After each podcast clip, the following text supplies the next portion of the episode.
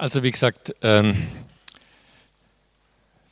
die Beschäftigung mit diesem Lied ähm, hat bei mir manches ausgelöst und deshalb der erste Punkt der Predigt, herzlichen Glückwunsch.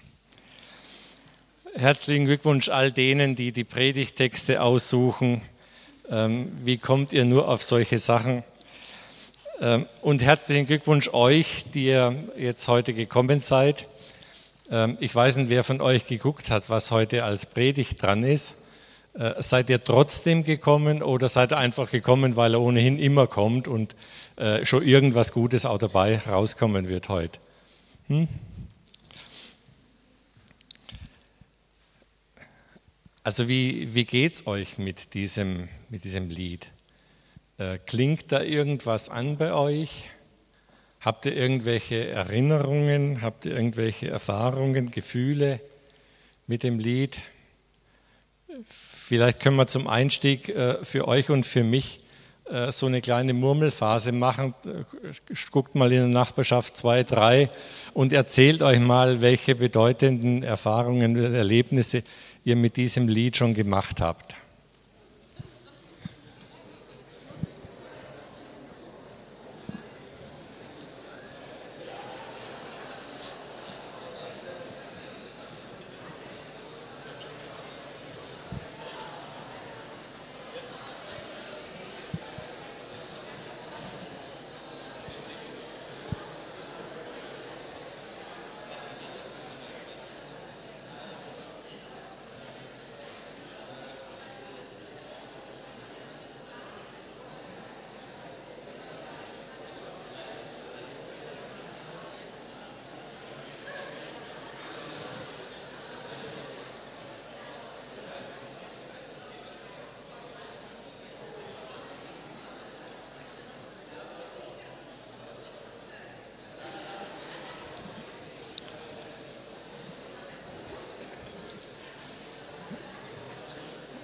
So, von, von hier vorne kriegt man nicht richtig mit, ähm, worüber ihr schwätzt. Das war sehr lebhaft.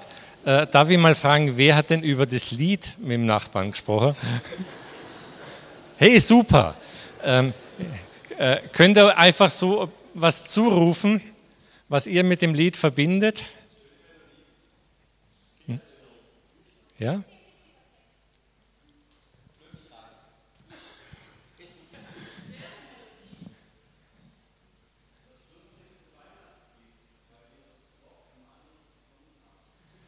Mhm. Ähm, ich weiß nicht, ob das den Gottesdienst ganz durcheinander bringen würde, wenn du dann vorkommst und uns vorsingst, was ihr vorgesungen habt.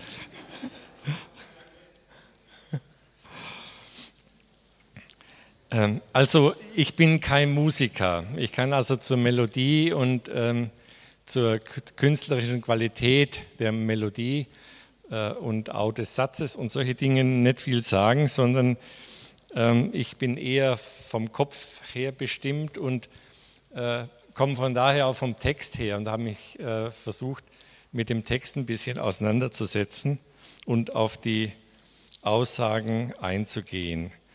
Aber wie gesagt, erstmal war so eine Phase der Ratlosigkeit. Äh, was heißt, es ist ein Ros entsprungen? Mit so einer Formulierung kann man eigentlich nichts anfangen. Also ich habe überlegt, ob es einen Fluss gibt, der Ros heißt und der irgendwo entsprungen ist. Oder gibt es eine Bande von äh, Ganoven, von denen einer entsprungen ist im Knast? Vielleicht ist auch ein Schreibfehler oder äh, bei den älteren Sachen gibt es in der, in der Tradition dann irgendwelche Verluste und eigentlich müsste es heißen, es ist ein Ross entsprungen. Vielleicht wurde es nicht gut versorgt und ist deshalb abgehauen. Oder geht es um Rosenzucht? Aber ähm, weiß nicht, ob jemand sich mit Rosenzucht schon beschäftigt hat. In dem Zusammenhang ist mir noch nie das Wort entsprungen aufgefallen. Also Rosen, die man züchtet, sind eigentlich relativ fest verankert, die entspringen nicht. Also das Ganze klingt nicht äh, sehr hilfreich und auch im Internet nachgucken, was entsprungen im Duden heißt, führt nicht wirklich weiter, weil das nichts mit Rosen zu tun hat. Also weitergesucht, Informationen gesammelt und fündig geworden im deutschen Volksliedarchiv. Sowas gibt es tatsächlich im Internet. Und daraus habe ich auch manches an Informationen entnommen. Einleitend heißt es dort, das Lied, es ist ein Ros entsprungen, gehört zu den am weitesten verbreiteten Weihnachtsliedern der Gegenwart, trotz oder gerade wegen seines rätselhaften Textes. Da fühlte ich mich verstanden.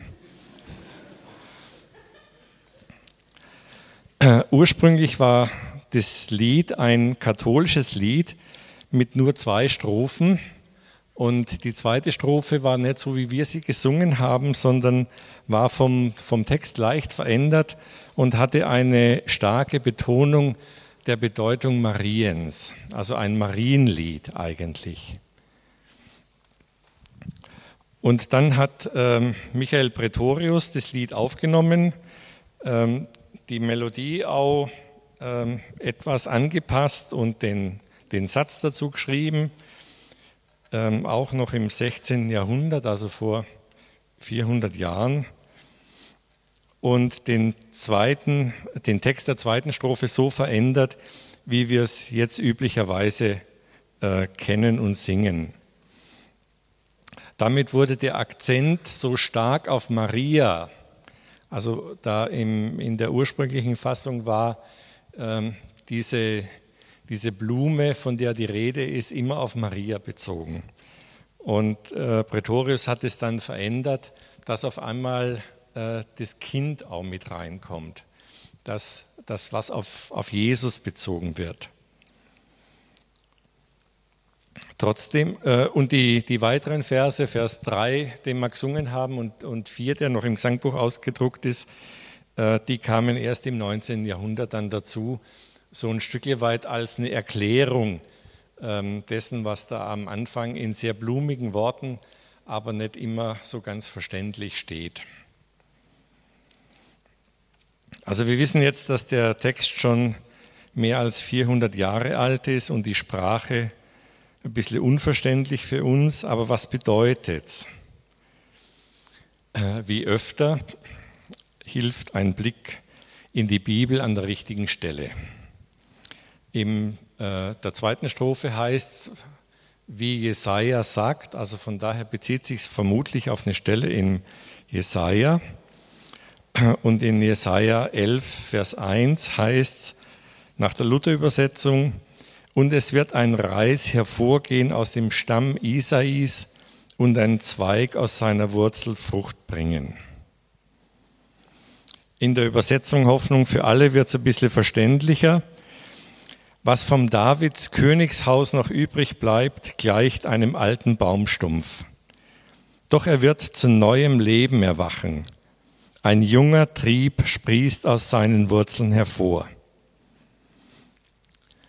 Also eigentlich ein, ein, sehr, ein sehr schönes, hoffnungsvolles Bild.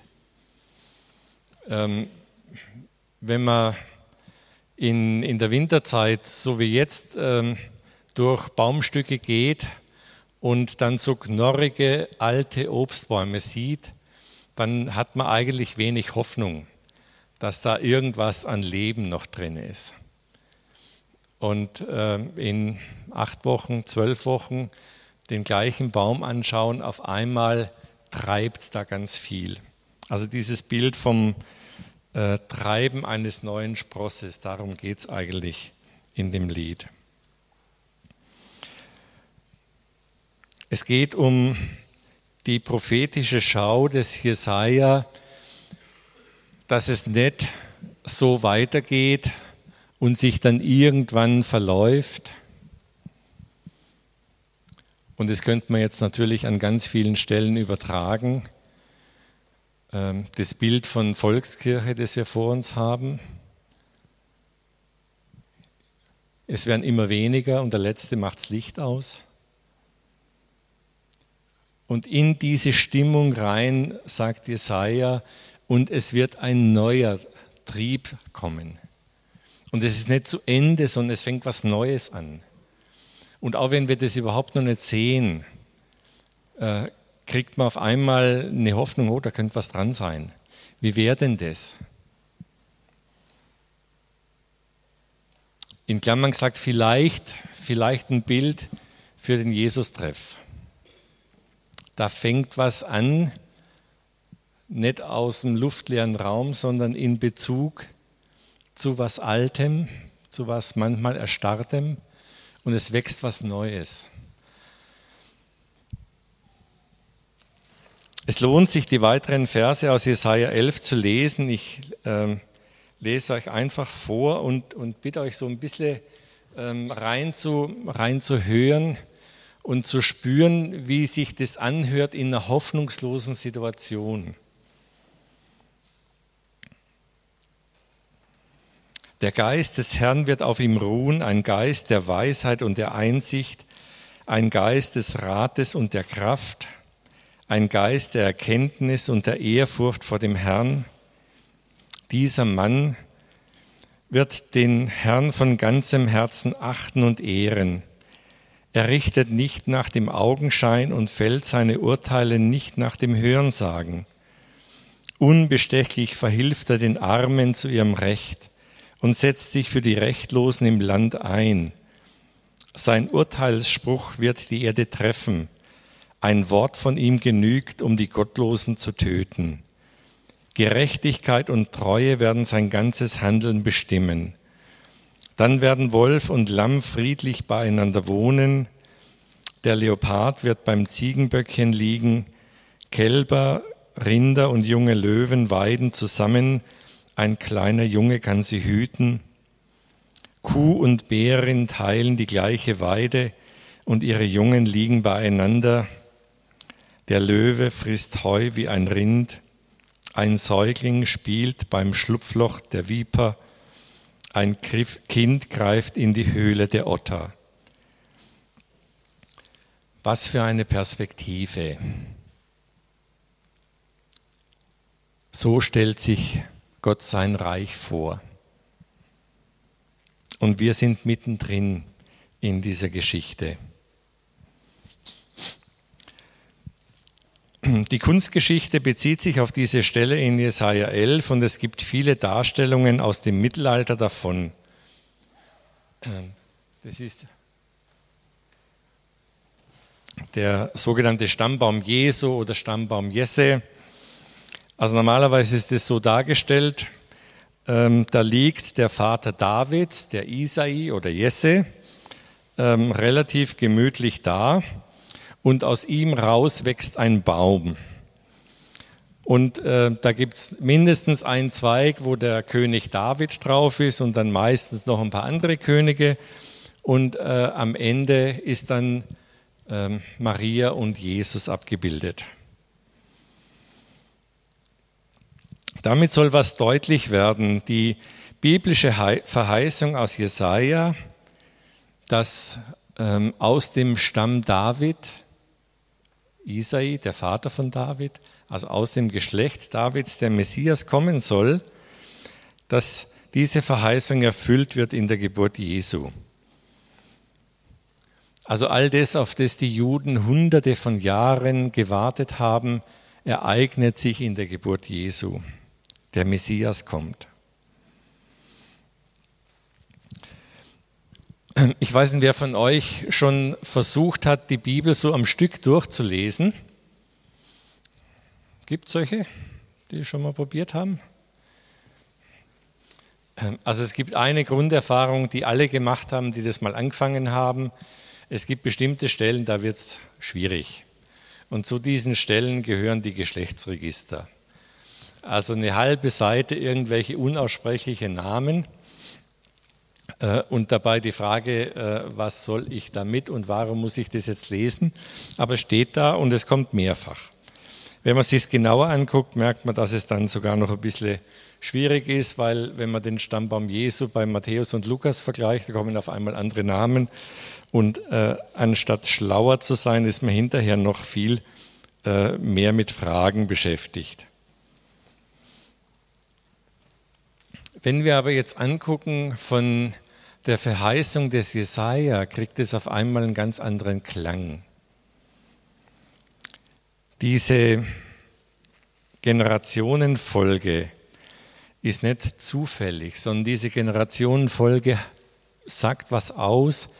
Es ist wichtig, da dabei zu sein. Es ist wichtig, dass die Verheißung weitergetragen wird. Und die Verheißung gilt von Generation zu Generation zu Generation. Und damit sind wir bei der Frage, was könnte das denn für uns bedeuten? Manchmal denke ich, dass wir Advent und Weihnachten zu lieblich machen. Das Kind in der Krippe ist süß, Krippe ist insgesamt süß. Ähm, auch bei dem äh, Lied Es ist ein Ros entsprungen, können wir beim Lieblichen stehen bleiben. Irgendjemand hat es vorher gesagt, das ist ein bisschen kitschig, das ganze Lied. Ein Blümlein im Winter, ein Röslein, eine reine Magd. Irgendwie klingt es doch ganz nett. Aber es geht um mehr. Es geht um den ewigen Ratschluss Gottes. Es geht darum, wo will Gott hin mit seinen Menschen. Es geht um seinen Plan mit dieser ganzen Welt und auch mit uns ganz persönlich. Jesus ist nicht geboren, damit wir ein schönes Fest haben oder noch schlimmer, damit der Umsatz stimmt. Es gibt eine ganze Reihe von, von Firmen, die ohne den äh, Anteil von Umsatz an Weihnachten nicht überleben könnten. Aber das war nicht der Anfang und das ist nicht der Ansatz. Es geht um die Rettung der Welt. Ich habe heute was Nettes in der Zeitung gefunden. Heute Nachmittag, ich weiß nicht, wer schon dort war, um drei gab es im Theater Krusteltunnel eine Kindertheatervorführung mit dem Titel An der Arche um acht. Dabei geht es um zwei Pinguine, die einen Termin haben an der Arche um acht, weil sie Platzkarten hatten auf der Arche. Aber bevor sie zur Arche gehen, haben sie noch einen Auftrag. Sie müssen nämlich ihren Freund retten. Und das Ganze dauert dann, ich weiß nicht wie lang, anderthalb Stunden und ist spannend und aufregend. Und die beiden bemühen sich, ähm, ihren Freund zu retten. Das wäre doch ein gutes Programm für morgen. Mal überlegen, wen muss ich noch retten, bevor ich mich gemütlich unter den Tannenbaum setzen kann? Es geht um Rettung. Es geht nicht um gemütlich, sondern es geht darum, ähm, was hilft es, wenn Jesus kommt, uns keiner merkt. Gott denkt in ganz anderen Dimensionen als wir. Wir sind als Menschen, die wir heute leben, das ist gar nicht böse, sondern so sind wir einfach. So werden wir geprägt von unserem Umfeld und so haben wir es aufgenommen. Wir sind sehr individualistisch. Wir denken von mir her und äh, dann äh, irgendwann noch von einem Freund und Partner her und wenn es ganz toll läuft, dann denken wir als Jesus-Treff, aber das ist schon schwierig. Aber was ist drumherum? Was war vor uns und was wird nach uns sein? Wir reden über ein Lied, dessen Text 400 Jahre alt ist. Und da drin geht es um eine Verheißung, die 2700 Jahre alt ist. Und diese Verheißung nimmt Bezug auf David, der nochmal 300 Jahre davor gelebt hat und wird Realität 700 Jahre nachdem sie ausgesprochen ist. Also riesige Dimensionen, in denen wir gar nicht denken können. Also keiner von uns macht sich Gedanken, was in 700 Jahren sein wird. Wie gesagt, mit der Rente, das ist noch was, was man so einigermaßen im Blick hat, aber äh, darüber hinaus, wie ist es mit kommenden Generationen? Was bleibt? Viele Menschen, äh, wenn man 400 Jahre denkt, dann sind es, wenn man eine Generation auf 20, 30 Jahre nimmt, je nachdem, wie man rechnet, 16 Generationen, 12 Generationen. Also so weit zurück äh, blicken wir wahrscheinlich die meisten von uns überhaupt nicht, äh, wer da von unserer Familie, von den Voreltern äh, zu der Zeit gelebt hat. Aber so lang, also Generation über Generation, haben dieses Lied gesungen. Wir wissen von denen meistens nichts mehr.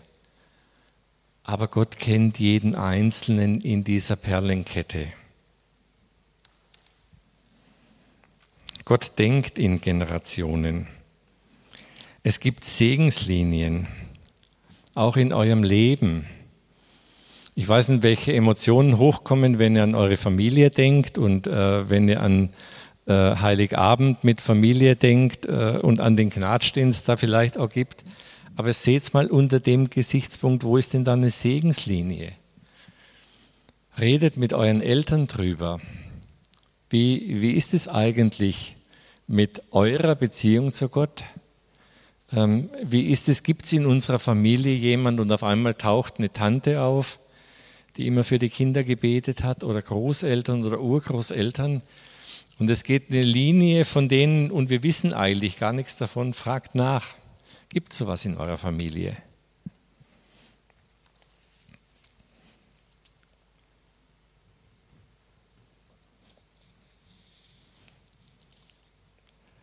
Und das andere, ähm, es gibt Segenslinien auch für Völker, für Städte, für Regionen. Und es wäre spannend herauszufinden, ihr als Jesus-Treff, in welcher Linie steht ihr denn da? Und auf einmal gehen die Augen auf, weil man merkt, wow, ähm, wir sind in Stuttgart nicht zufällig irgendwo da, sondern ähm, da hat es ganz viel, ganz viel an, an geistlicher Substanz von den Voreltern her. Und deshalb ist hier manches möglich, was anderswo viel schwieriger ist. Und jetzt rumgedreht, könnt ihr euch denken, dass von eurem Leben eine Segenslinie weitergeht. Dass es nicht egal ist, wie ihr lebt, sondern dass dadurch ein Segen weiterfließt über Generationen. Dass in 100, 200, 300 Jahren da Menschen sind, die an Gott glauben, weil da von euch eine Segenslinie ausgeht. Es ist nicht egal, wie ihr lebt, sondern euer Leben kann beeinflussen, kann was ausmachen.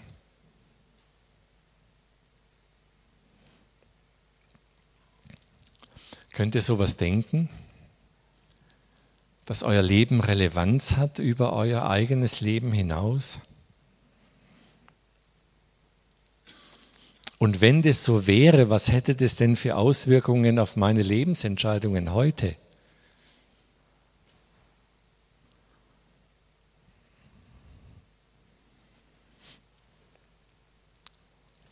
hört jetzt einfach mal als die Zusage Gottes, ihr seid ein Glied in einer Kette von Verheißungen.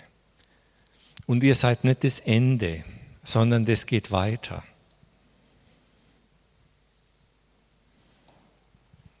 Und das andere, gib weiter, was du bekommen hast. Es soll nicht bei dir aufhören, sondern es soll weitergehen.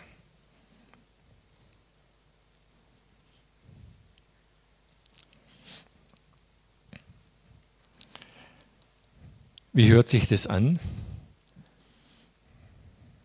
Mich berührt es sehr, wenn ich wahrnehme, dass ich in so einer Segenslinie stehe. Und gleichzeitig habe ich es immer wieder auch mal als Druck empfunden. Huch, auf einmal habe ich Verantwortung auch für das, was weitergeht. Geht mal um damit. Ich würde gerne schließen mit zwei Aussagen Marias, die aus dem Lukas-Evangelium kommen und an der einen oder anderen Stelle jetzt im Zusammenhang mit Advent und Weihnachten auftauchen. Der eine Satz von ihr, ich will mich dem Herrn ganz zur Verfügung stellen. Das ist ihre Reaktion auf den Anspruch des Engels, Gott möchte dich in die Segenslinie einpflanzen. Ich will mich dem Herrn ganz zur Verfügung stellen. Und das andere aus Lukas 2, Maria aber merkte sich jedes Wort und dachte immer wieder darüber nach. In der Luther-Übersetzung heißt, sie bewegte sie in ihrem Herzen.